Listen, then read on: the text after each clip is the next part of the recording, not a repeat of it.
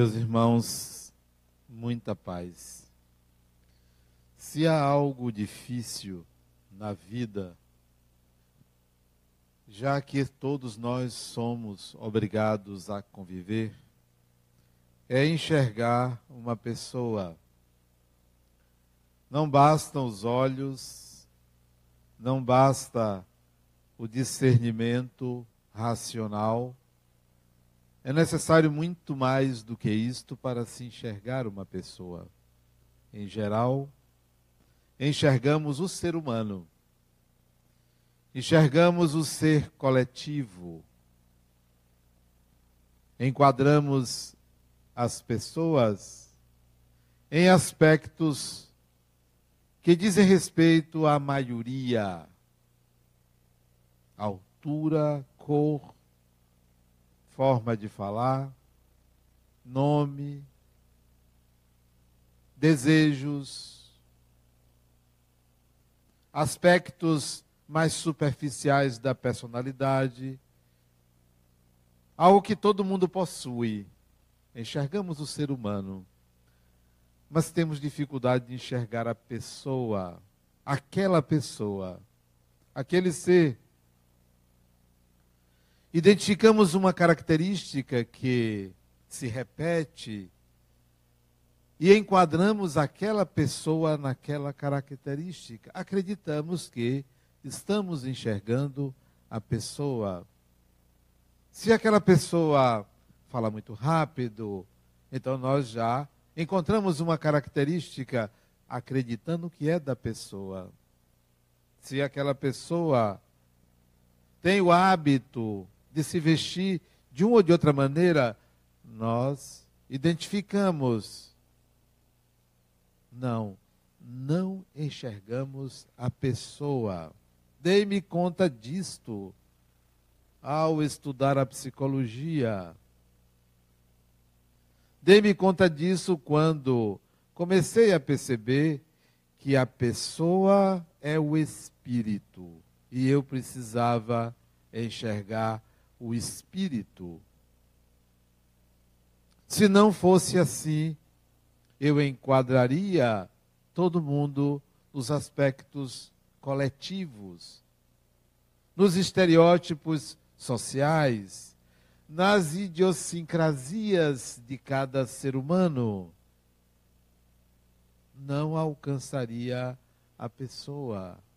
Você pode conviver com uma pessoa 20, 30, 50, 70 anos e não enxergá-la, porque acostumou-se com um olhar estereotipado, um enquadre, e convive com o enquadre e não com a pessoa.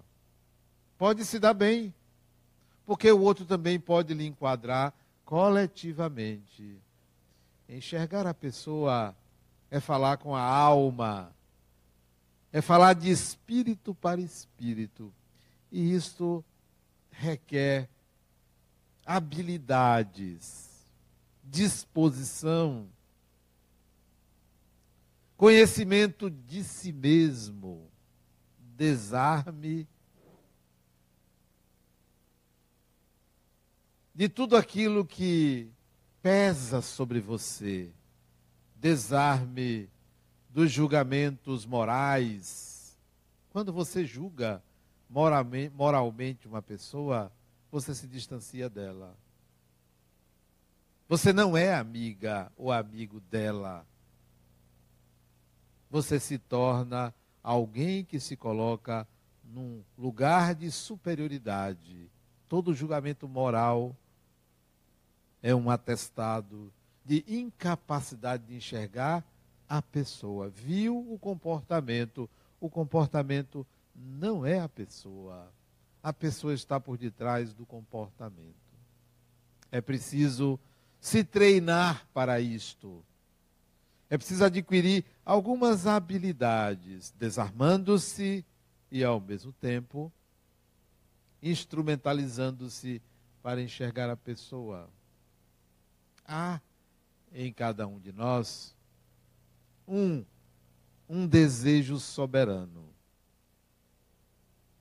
Uma decisão soberana. e que precisa ser identificada, uma decisão do espírito, uma razão última ou primeira, um querer acima de tudo, acima de qualquer lei, acima de qualquer contingência, acima de qualquer circunstância. Será que você consegue identificar esse desejo soberano em você? Essa razão soberana de existir, de estar no mundo?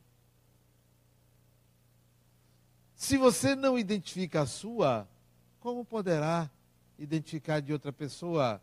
Você só leva o outro para um lugar que você já foi. Porque se você não foi para aquele lugar, você não leva ninguém até lá. Não é possível aconselhar uma pessoa a uma atitude se você não internalizou aquela atitude. O desejo soberano é a razão da existência. Imaginemos que você identificou o seu desejo soberano. Vou dar como exemplo algo que comigo é soberano. É soberano. Se aproxima do desejo soberano. A vida, a minha vida e quando eu digo a minha vida, eu não estou me referindo à encarnação. Eu não estou me referindo a todas as encarnações. A minha vida, eu estou me referindo àquilo que é o que eu quero. O momento. Agora. Amanhã.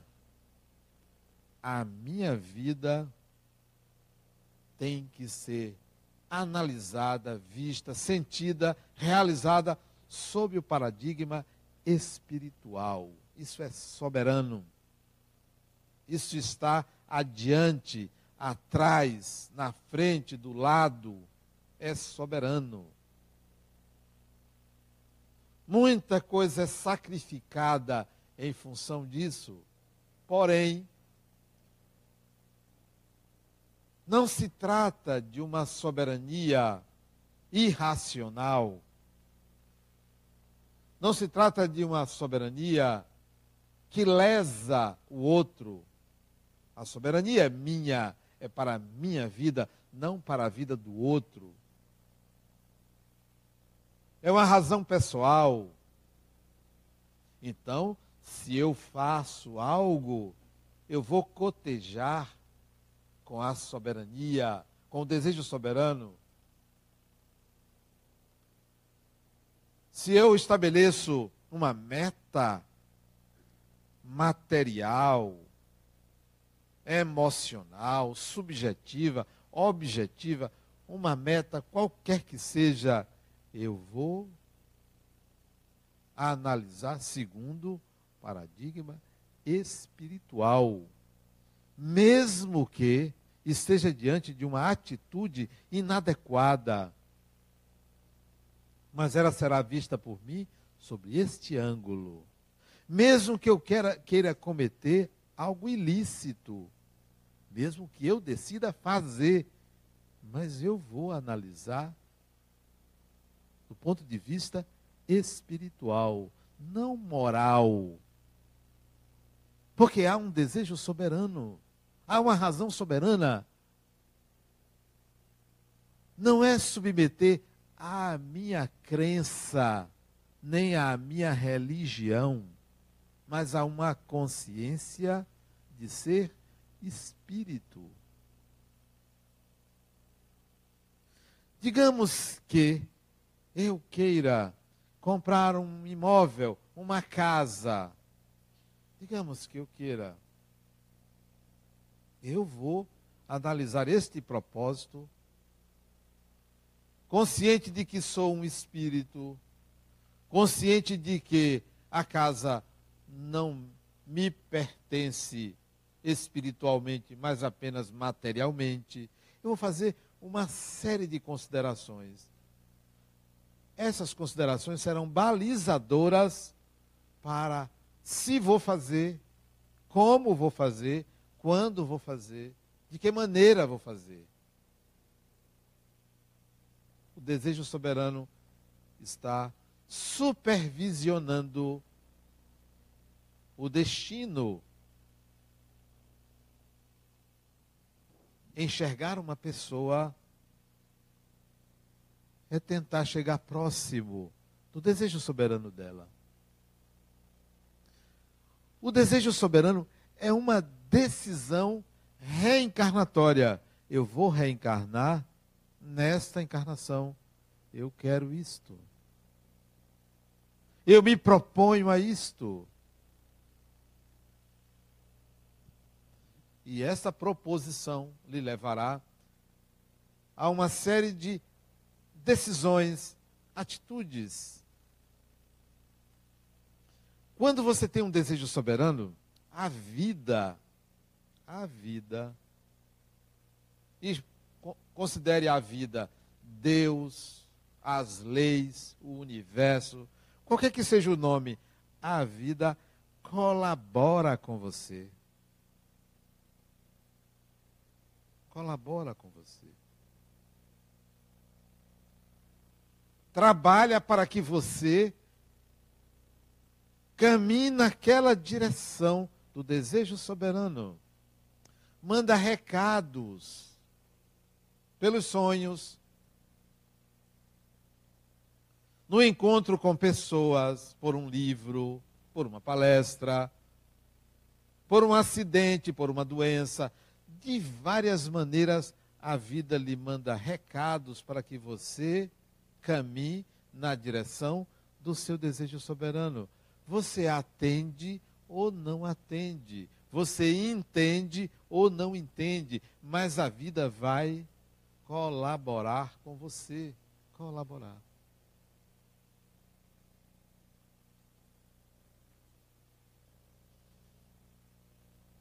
Da mesma forma, você vai encontrar dificuldades, conflitos, para alicerçar o seu desejo soberano. Para dar bases a ele, para que ele não seja uma vontade sazonal. Ah, não, depois eu, depois eu penso nisso. Não. Isso não é desejo soberano. Isto é uma lufada de vento, porque o desejo soberano é uma ventania, é algo forte, é algo intenso. Todo ser humano tem. E você pode buscar isto. Gaste um tempo fazendo um grande sacrifício e nos dias de hoje é um sacrifício enorme. Enorme. Passe um dia sem falar e sem se encontrar com ninguém. Só com você. Você vai ver que dificuldade você tem de lidar com você numa sociedade que prima pela conexão, pelo contato, seja visual, seja auditivo, seja físico. A sociedade hoje, ela é extremamente conectiva. Então faça o sacrifício de se encontrar com você. Você vai ver que dificuldade. Zero contato com outra pessoa, nem num filme, nem assistindo a um filme. Zero contato. Aliás, fazendo parênteses, eu volto ao raciocínio.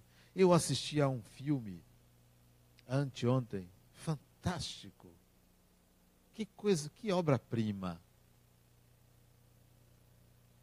A maior parte do filme você não entende ele. Obra-prima. Eu procurava entender e não conseguia. Voltei e assisti de novo. Porque eu entendi o filme depois que eu desliguei o computador. Digo, ah, então é isto. Eu vou voltar para assistir agora sobre esse olhar. Assim é a vida, a gente precisa ver de novo, reinventar o olhar para alcançar a essência da coisa. O filme se passa no ano de 1909. 1909. O título, acho que a maioria já assistiu. Ninguém gosta da noite. Alguém assistiu esse filme? Está vendo? O título é esse. Ninguém gosta da noite. E de fato, ninguém gosta da noite. Sabe por quê? Porque à noite você tem que entrar em contato com a escuridão da alma.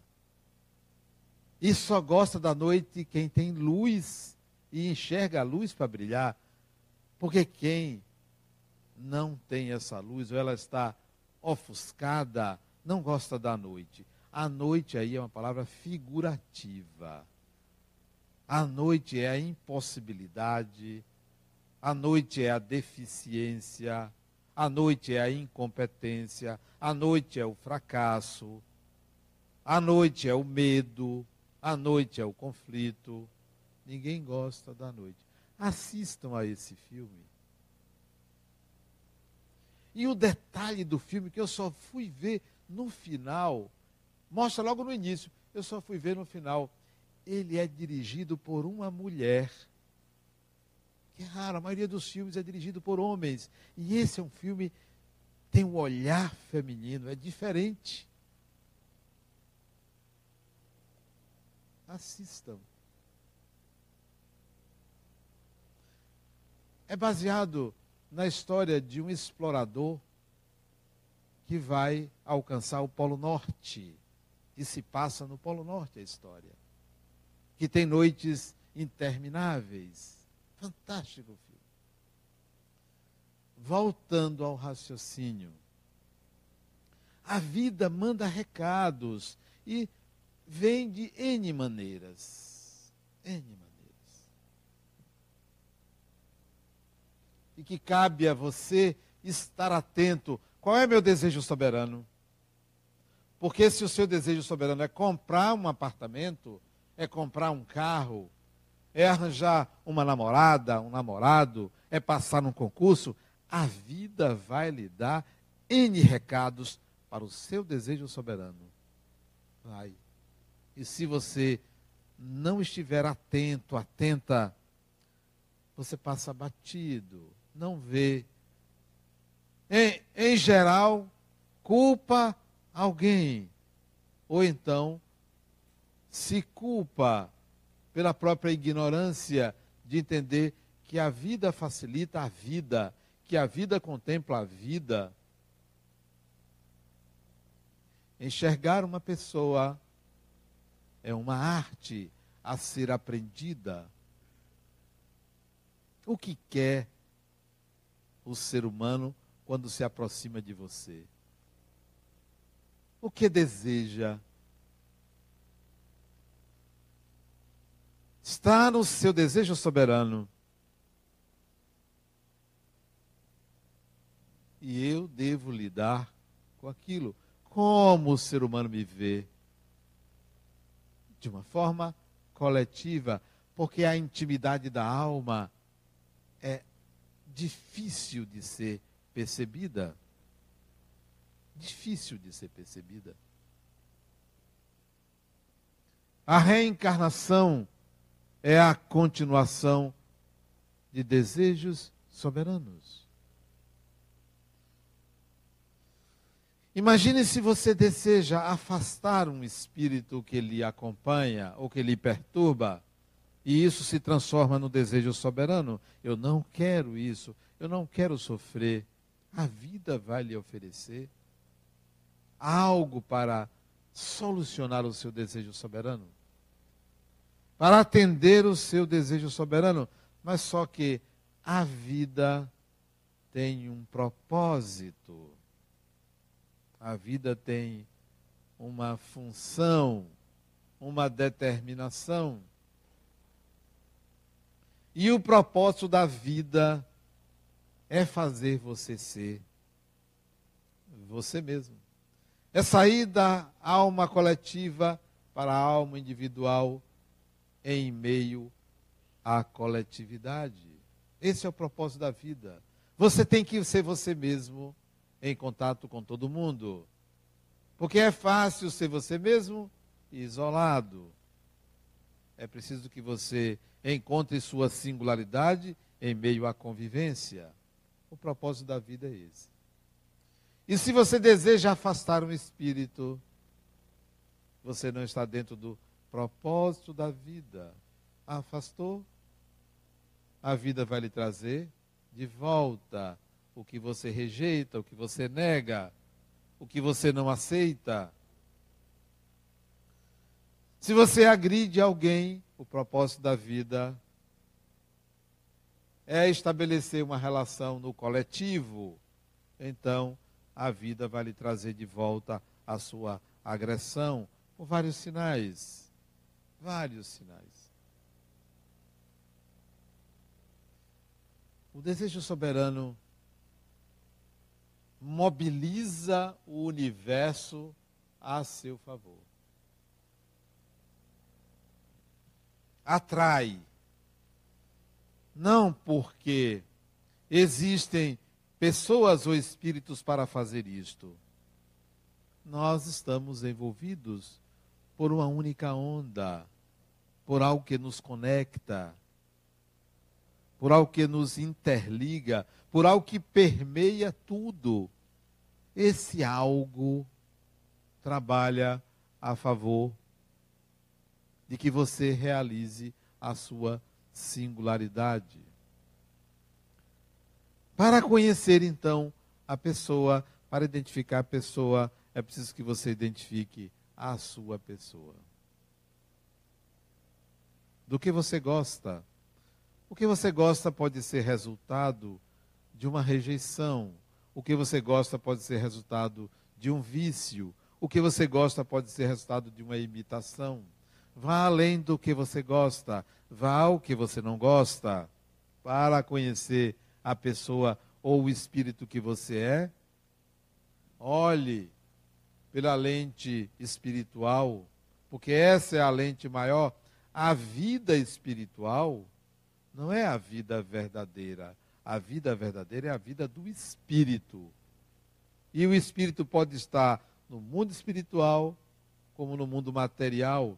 Então, coloque essa lente. Se veja como espírito. Veja os outros como espírito. Eu tenho uma paciente que ela disse para mim, Adenauer, eu não sou hipócrita. Uma amiga minha me pediu para elogiá-la nas redes sociais. Eu não vou fazer isso. Eu não sou hipócrita. Mas por que, que ela lhe pediu isso? Ela precisa apresentar, numa entrevista de emprego, qualidades dela reconhecidas pelos outros. É interessante, né? o meio. Mas eu não vou fazer isso, eu não sou hipócrita. Ok. Não é hipócrita. Eu sei que ela é hipócrita. Porque a hipocrisia é parte da convivência social. Não é possível não ser. Tem alguém aqui que não seja? Então me desculpe. Não se conhece. É regra da convivência a hipocrisia? Claro. É regra. Ou você consegue, na convivência, dizer sempre a verdade? Você usa uma persona, você maqueia para não ferir, para não agredir, há algo soberano que lhe impõe a hipocrisia? Claro. Há algo soberano que lhe faz mentir? Tem alguém aqui que não minta? Me desculpe, está no lugar errado já desencarnou e não sabe. Sim, criatura, você é hipócrita. Mas, Adenal, como assim eu sou hipócrita?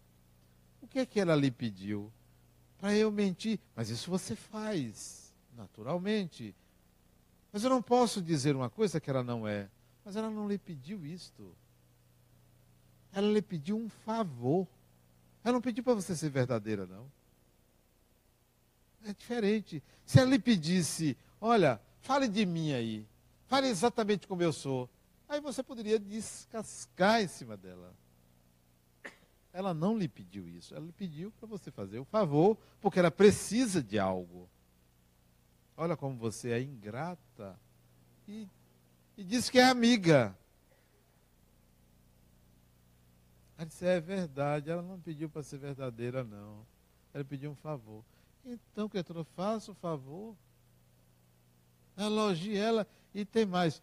Chame ela de uma coisa maravilhosa. Faça tudo possível para projetar nela o que existe de bom em você. Será que você consegue? Nós estamos sempre julgando o ser humano sem olhar para nós mesmos. Claro que eu sou hipócrita, claro que eu minto, claro que eu tenho inveja, claro que eu falo mal das pessoas. Tudo isso é parte de mim. E se você adenar, é que é absurdo. Eu não sou assim. Eu quero lhe conhecer. Eu quero ser uma raridade. Certamente é uma estátua. É uma estátua. Que não inveja, não mente, não é hipócrita. É uma estátua. Não existe. O que nós temos que ter é a habilidade de utilizar isso para um crescimento pessoal sem prejudicar o outro. Porque tudo aquilo que você possui, você pode utilizar de N formas diferentes, até a inveja. A inveja pode ser útil. Pode ser útil. Se você inveja uma pessoa que é bonita, tente alcançar a beleza. Se você inveja uma pessoa que alcançou um status social, tente alcançar, faça da inveja uma motivação e não uma inferioridade. Nós podemos utilizar tudo. Volte ao desejo soberano. Se o desejo soberano é ser melhor do que alguém, a vida vai lhe levar a isso. E vai acontecer o seguinte: olha como a vida é interessante. Você quer ser melhor do que uma pessoa, a vida vai lhe ajudar. Aí você alcança aquilo vai acontecer o que acontece com o cachorro quando ele late para o carro. Se o carro parar, ele deixa de latir. Não tem mais sentido. Ele vai se perguntar, acho que o cachorro se pergunta, por que, que eu estava latindo? Então você vai se perguntar, sim, eu alcancei, e agora? Para que eu adoro essa expressão para quê? Não por quê, para quê? E o para quê tem que ter uma resposta pessoal. Pessoal. Para quê? E a resposta não pode ser coletiva. Ah, isso foi para eu aprender a amar. Não, não é coletivo. Para quê? É pessoal. É só seu. Só serve para você. Porque o para quê meu só serve para mim é pessoal. Então, veja aonde o seu desejo soberano vai lhe levar. As pessoas podem ser divididas em tipos, tipo A, tipo B, tipo C, tipo D. São sistemas coletivos. Uma pessoa é única, é única. Ah, mas Adenal, qual é seu signo? Olha que pergunta medieval. Não, é pré-medieval, porque os signos são anteriores à Idade Média. Como se os seres humanos pudessem ser enquadrados em categorias. São categorias coletivas, porque o indivíduo é singular. Adenal, qual é seu ascendente? Você está perguntando o nome de meu pai? É? Você nasceu no primeiro decanato, no segundo, no terceiro? Bobagem, bobagem. São aspectos coletivos. Todos possuem todas as características que estão em todos os tipos. Ah, tem pessoas extrovertidas, pessoas introvertidas. Todos os seres humanos podem ser enquadrados assim. A singularidade do ser humano é algo quase que invisível, imperceptível.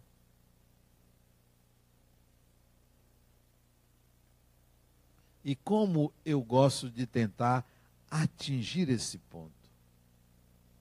Como eu gosto de tentar. Às vezes com o olhar. Esses dias uma pessoa me disse, Adriana, você atendeu uma tia minha, ela não foi mais a você, porque ela disse que você olhava para ela e desnudava ela. Tirava a roupa dela. Em sentido figurado, né? Isso é projeção, né? Isso é projeção. Tente alcançar a alma do outro, porque você alcançou a sua. Se destitua de todas essas características que a sociedade lhe ofereceu. Se destitua do gênero, se destitua da classe social, do nome de família. Se destitua de tudo que é externo a você e tente se enxergar sem juízo moral. Por favor, não se julgue moralmente, porque você vai cometer um equívoco muito grande, ou vai se ufanar, ou vai se inferiorizar. Não se julgue moralmente. Não pense assim, ah, eu sou uma pessoa boa, não sou uma pessoa má. Não faça esse julgamento. Todo ser humano é bom e mau. Ah, não, mas eu sou melhor do que. Não faça isso. Você não é melhor do que. Você é. É você descobrir o que você é. Sem nomes. Sem tradições. Você é o que você é agora, nesse momento. Não é o que você já fez dia a pessoa está dizendo, você é engenheiro. Né? Não sou. Eu fui, não sou. Não está mais na minha consciência. Não me pertence isto.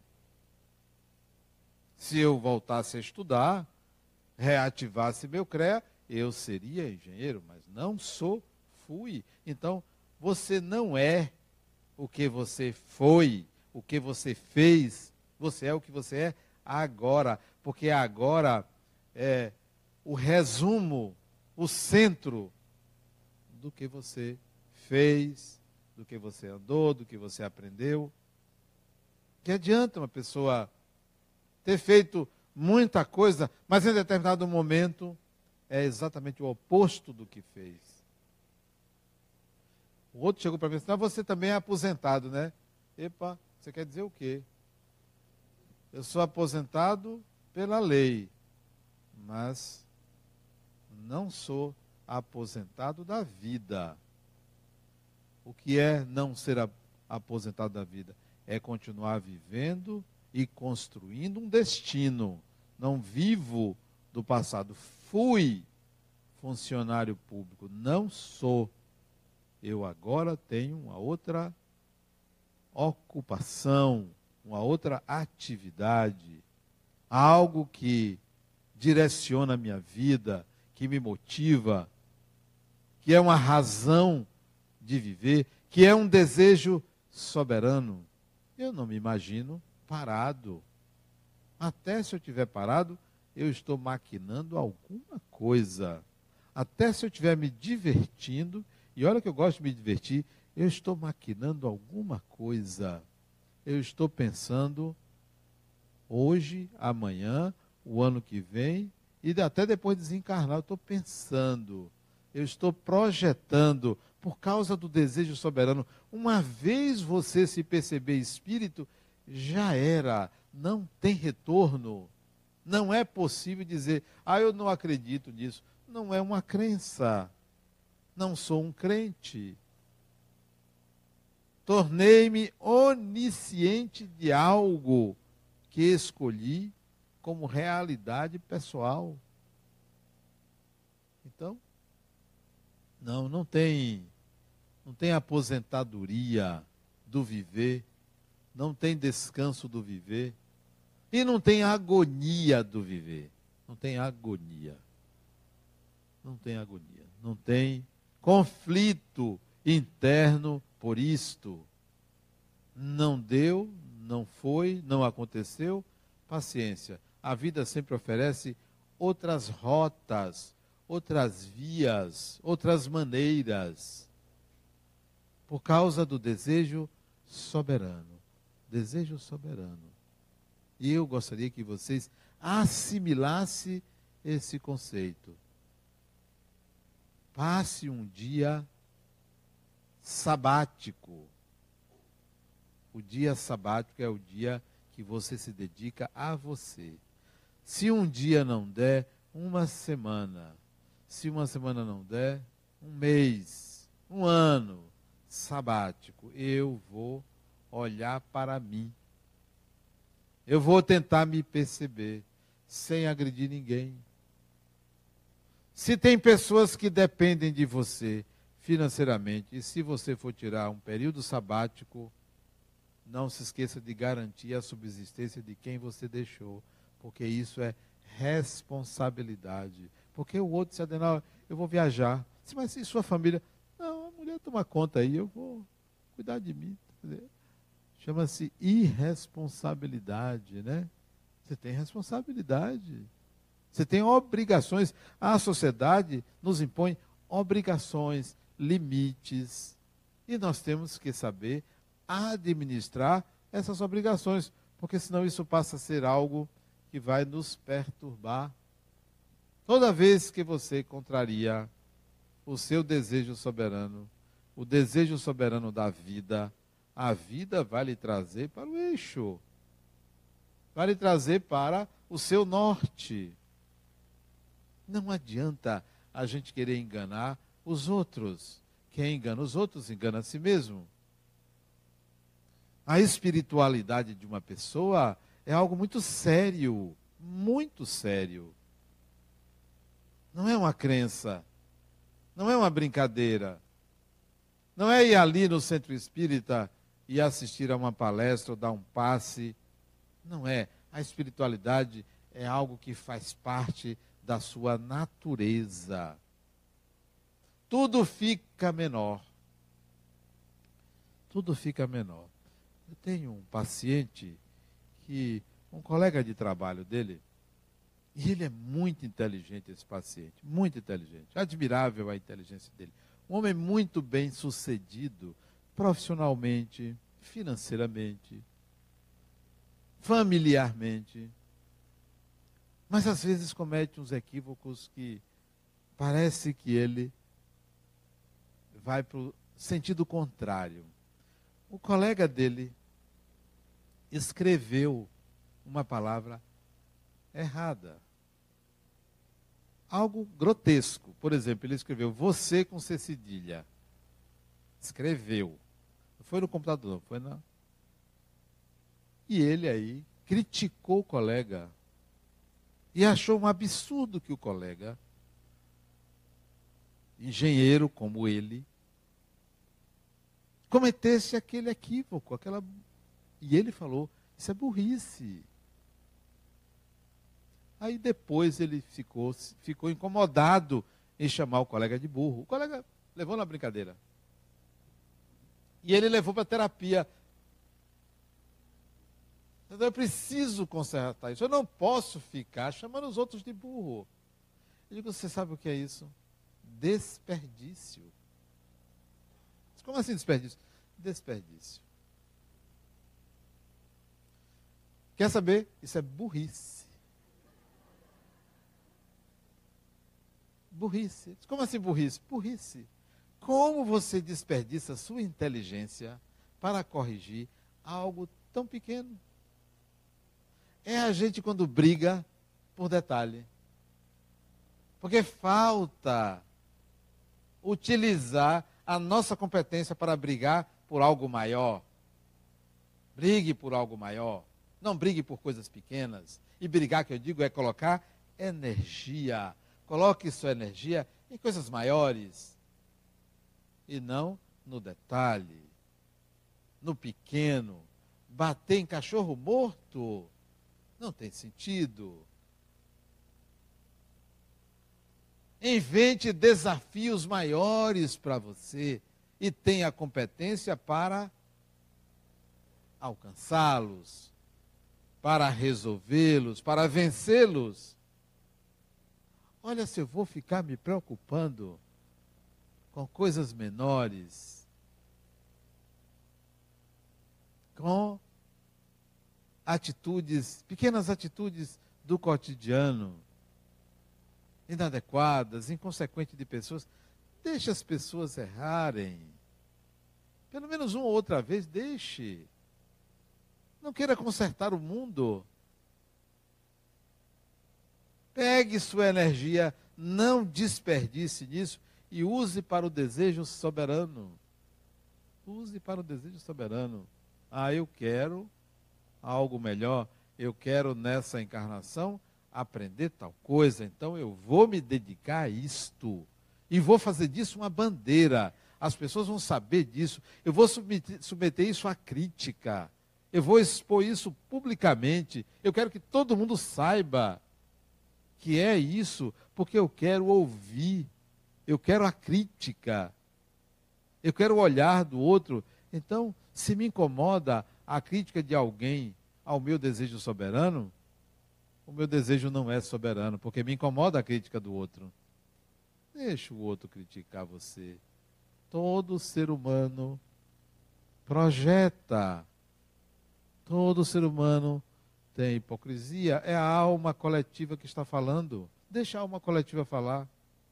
A crítica boa é quando vem da alma do outro. E quando vem da alma do outro, ela é precisa.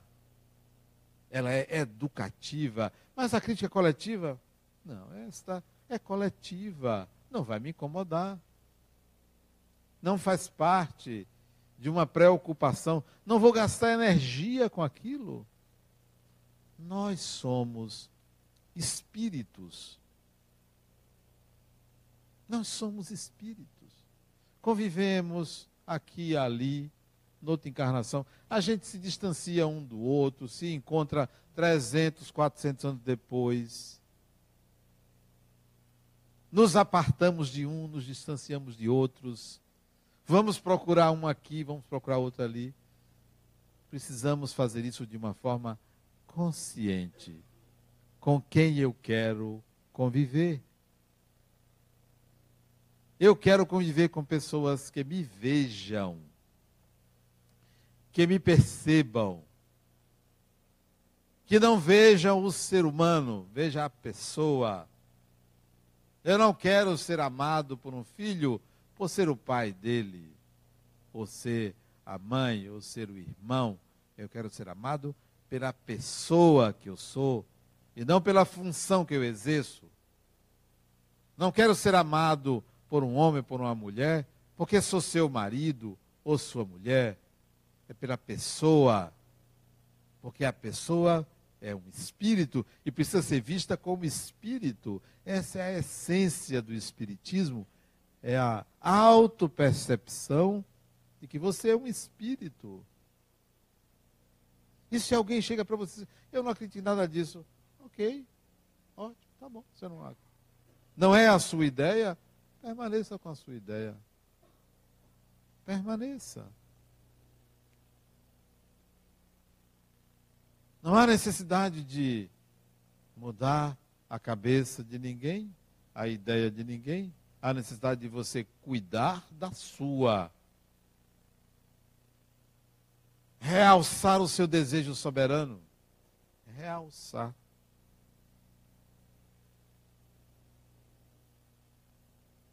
Trazer a consciência, a sua consciência e perseguir aquilo ali ter a humildade de respeitar o desejo soberano dos outros, ter a humildade de reconhecer que talvez você ainda não delineou o seu, ter a humildade de reconhecer que você tem andado por caminhos que não concorrem para o que você quer para você mesmo. Ter a humildade.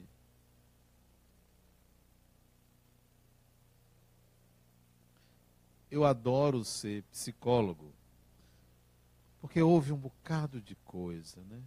Houve muito.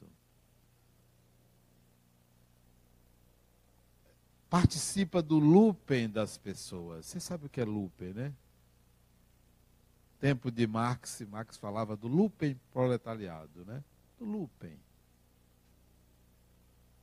E isso é bom. Porque você vê o seu próprio. Looping é a camada mais inferior. É aquilo que não serve. Então, nós somos receptáculos do que o outro considera que não lhe serve. E nesse contato você consegue ver o que não lhe serve e que está em você e que lhe pertence. Então eu gosto de ser psicólogo porque me coloca em contato com o que não serve em mim, que está em mim.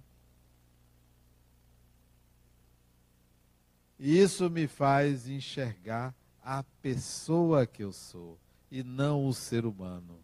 O ser humano é uma classe, tem o ser humano, tem o ser, o ser animal, tem o ser material. E nós somos seres humanos, mas cada um é uma pessoa. Vá em busca dessa pessoa. São desejos reencarnatórios que traz Marcos. Não Adenauer, que Adenauer também é Marcos. Meu nome é Adenauer é Marcos. Né? Traz a encarnação, traz Marcos. Eu coloquei Marcos nessa encarnação. Isto é, pontos de referência, pilares, que apontam para o desejo soberano. Todas as vezes que eu via que eu estava me afastando desses marcadores reencarnatórios, disse Adenal, olha, você está fora do marcador reencarnatório que você estabeleceu. Você estabeleceu isso. Vou dar um exemplo. Quando eu era jovem, 17, 18 anos, me apresentaram maconha me ofereceram. E eu tinha estabelecido um marcador reencarnatório. E o marcador reencarnatório é: nada que entorpeça a minha consciência me é útil. Marcador reencarnatório. Até hoje, nada. E recusei naturalmente. Porque me distanciaria de um marcador reencarnatório. Estabeleci outro marcador reencarnatório. Nenhum dinheiro que me chegasse à mão seria utilizado por mim se não fosse fruto do meu trabalho. Nenhum. E um dia eu achei um dinheiro. O marcador reencarnatório já estabelecido. Eu tenho que dar um destino a esse dinheiro, porque ele está fora do meu marcador. Ah, mas achado não é roubado. A questão não é achado não é roubado, é o marcador reencarnatório. Marcadores reencarnatórios. Nunca agredi uma pessoa. Nunca. Se a agressão sair, será involuntária. Mas intencionalmente prejudicar alguém, marcador reencarnatório. São vários marcadores. Por causa do desejo soberano, eu quero passar a encarnação livre para fazer novas escolhas. Então, crie marcadores reencarnatórios e siga. Siga viu que está se desviando, epa, tenho que voltar ao marcador. Ou então, atualize o marcador, coloque outro. Será que você consegue ter persistência, determinação, renúncia ao que não lhe acrescenta nada para você ser feliz ou evoluir?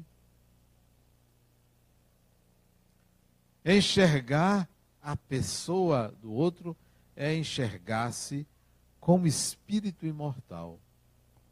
Muita paz.